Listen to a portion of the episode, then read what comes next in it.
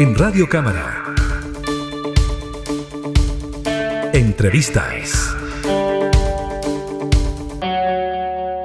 En los próximos días, el gobierno debería ingresar a tramitación al Congreso este acuerdo alcanzado con la CUT que permitiría que el salario mínimo llegue a los 400 mil pesos en el mes de agosto.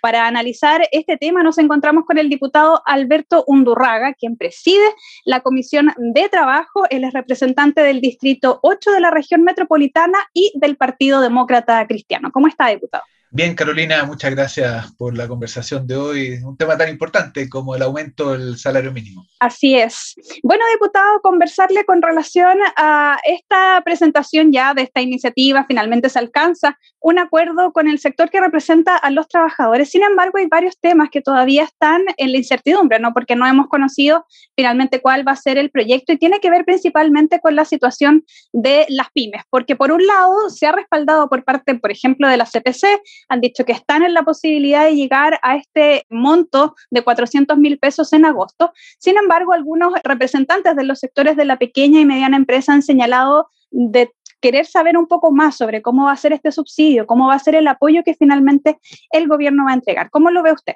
Varias cosas. Primero, valorar el acuerdo que tiene la CUT con el gobierno. Esto marca un cambio respecto a los años anteriores, donde llegaba el salario mínimo o la propuesta de salario mínimo sin acuerdo con los trabajadores y trabajadoras, y ahora llega con acuerdo con la CUT. Y yo creo que eso es bueno. Y, tiene tres, tres, capítulos. Primer capítulo, un aumento a 380 mil pesos ahora en mayo.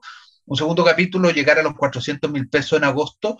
Y un tercer capítulo en enero, dependiendo de la inflación, que haya un reajuste posterior. Entonces a mí me parece que eso es positivo y eso es bueno. Eh, el, problema que se genera, se genera en las pymes, pero no solo en las pymes, sino que también en el, en el apoyo complementario que hay por el aumento de los precios, por la inflación en la, en la canasta básica. Y ahí vamos a poner todo nuestro, eh, nuestro ojo ¿no? y nuestro, nuestro trabajo. Yo creo que así como el gobierno ha tenido mucho diálogo con la CUT y eso es positivo, al gobierno le ha faltado diálogo con las pymes. Ha tenido más diálogo con la CPC, con las grandes empresas, pero no, le ha faltado diálogo con, la, con las pymes y nosotros queremos asegurarnos que el instrumento de apoyo a las pymes sea efectivo, que la forma como se va a apoyar para cubrir la diferencia del salario mínimo eh, sea efectivo. ¿Por qué lo hacemos? ¿Por qué lo hacemos? Por, lo pronto porque nos interesa que a las pymes les vaya bien, eso es bueno para Chile, pero además para que el aumento del salario mínimo que se acordó entre la CUT y el gobierno beneficia a todas y todos los trabajadores, a, los de las empresas grandes, a los de las empresas medianas, pero también a los de la pequeña y microempresa. Y yo creo que ahí al gobierno le ha faltado diálogo, yo espero que en lo que queda de aquí a la próxima semana eh, recomponga el gobierno ese, diálogo y nosotros sin duda que nos vamos a preocupar y ocupar de que en el Parlamento de que efectivamente lleguen los beneficios que llegue este apoyo a las pymes. Ese es uno de los temas. ¿ah? No, sé si tenemos tiempo para hablar del otro también. Sí, sí, pero quería hacerle alguna consulta con respecto a esta situación, porque una de las vías que se ha señalado es que finalmente el Estado lo que estaría subsidiando en el caso de las pymes sería la inflación. ¿No? Que este alza del IPC, digamos, que se ve reflejada finalmente en que los sueldos de las y los trabajadores no rinden a fin de mes, estaría financiado por parte del Estado. Algunos representantes también de las pequeñas y medianas empresas señalan que ojalá fuera un poquito más, digamos, que ese aporte. ¿Cómo cree usted que podría ser una fórmula que concitara no solo el respaldo de los empresarios de la pequeña empresa, sino también el respaldo al interior del Congreso? Que ese es un punto importante, porque estos son acuerdos que están en el marco prelegislativo primero señalar que así como conocemos con exactitud lo que tiene que ver con los valores del aumento del salario mínimo, el resto lo conocemos por trascendido. Lo que han dicho, lo que se dice, todavía no está la, propuesta del gobierno, entre otras cosas porque ha tenido falta de diálogo con, las pymes. Entonces yo quisiera eh,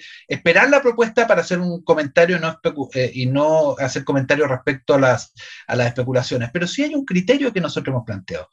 El, criterio que hemos, que hemos planteado que el apoyo no sea solo para el salario mínimo hasta los 400 mil pesos, sino que también con un umbral un poco, un poco por arriba de eso. ¿Por qué? Porque cuando hay aumento de salario mínimo en las distintas empresas, quienes están inmediatamente superior, el efecto es que también suben un poco.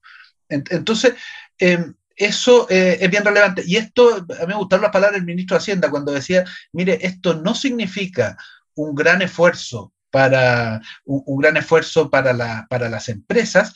Sin embargo, significa para 800.000 personas eh, un aporte significativo. Y, yo creo que eso hay que tomarlo en cuenta con el agregado de que para que funcione para las 800.000 personas tenemos que apoyar a, a, las pymes. Esperemos el instrumento del gobierno, esperemos qué es lo que proponen finalmente para dar una opinión definitiva en vez de las distintas especulaciones respecto al instrumento. De todas maneras, en esa línea, diputado, me imagino, no sé si usted ha tenido posibilidad de, conversar quizás con algún representante del Ejecutivo, pero ¿cuál sería más o menos la urgencia de la tramitación de este proyecto o cuál esperaría usted que fuera, entendiendo también los plazos acotados para que esto se lleve a cabo, ¿no?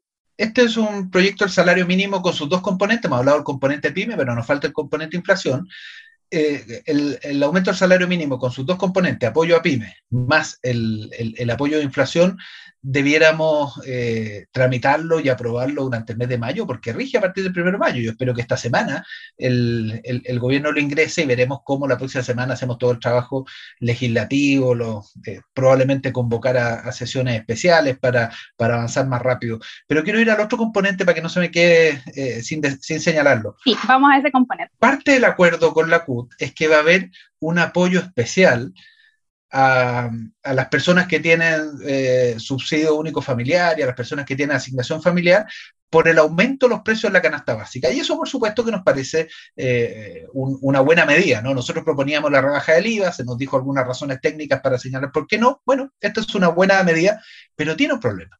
Tiene un problema que el universo de solo el subsidio único familiar más la asignación familiar no es un universo que llegue al total de la población objetivo. Si uno quiere llegar al total del 40% más pobre, por ejemplo, más vulnerable, de acuerdo a la ficha de protección social, eh, perdón, el registro de hogares se llama ahora, el, registro de hogares, eh, la verdad que tiene que ampliarse la, forma de cálculo.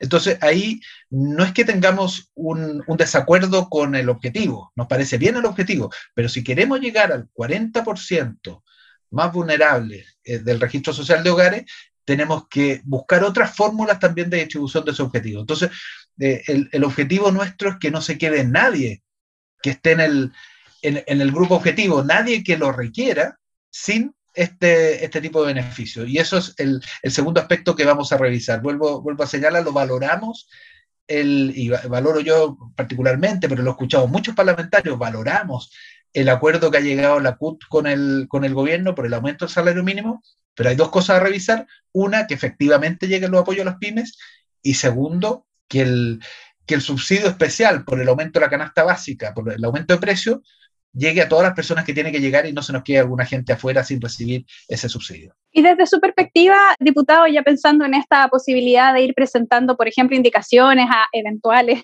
digamos, situaciones, ¿cuál sería una vía que a usted le permitiría dar esa garantía de que finalmente las familias que lo necesitan logren tener este apoyo estatal?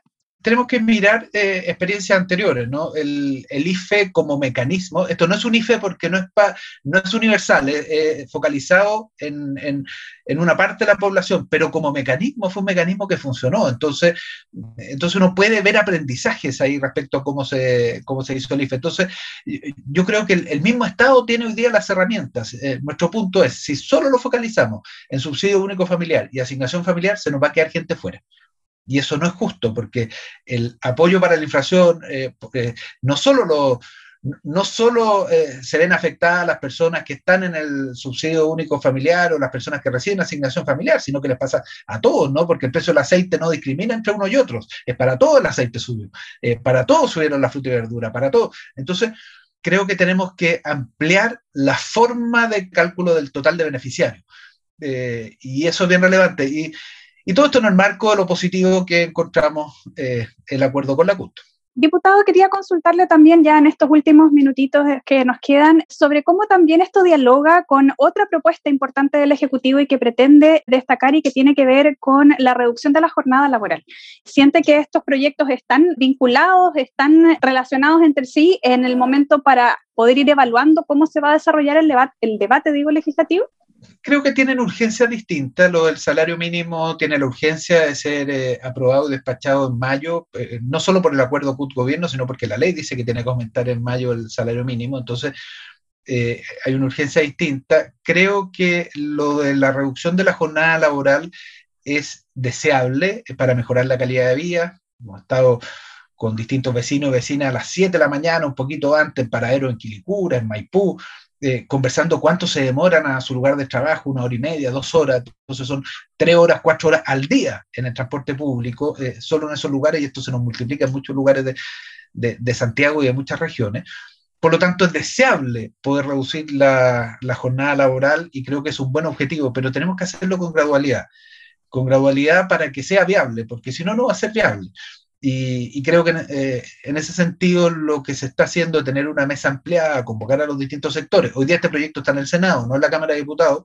Creo que va en el camino correcto. Probablemente una vez que el Senado eh, haga esta discusión, le va a hacer algunos cambios, nos va a llegar de vuelta a la Cámara de Diputados y vamos a tener que eh, evaluarlos. Pero, pero creo que eso tenemos que darle la gradualidad en la implementación. De lo contrario, una buena idea se puede transformar en una mala implementación. Y yo creo que es una buena idea y tenemos que apoyarla para que se haga con buena implementación.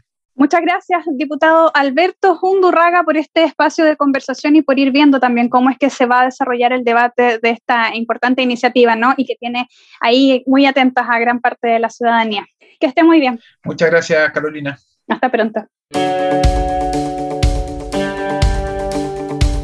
Entrevistas Radio Cámara.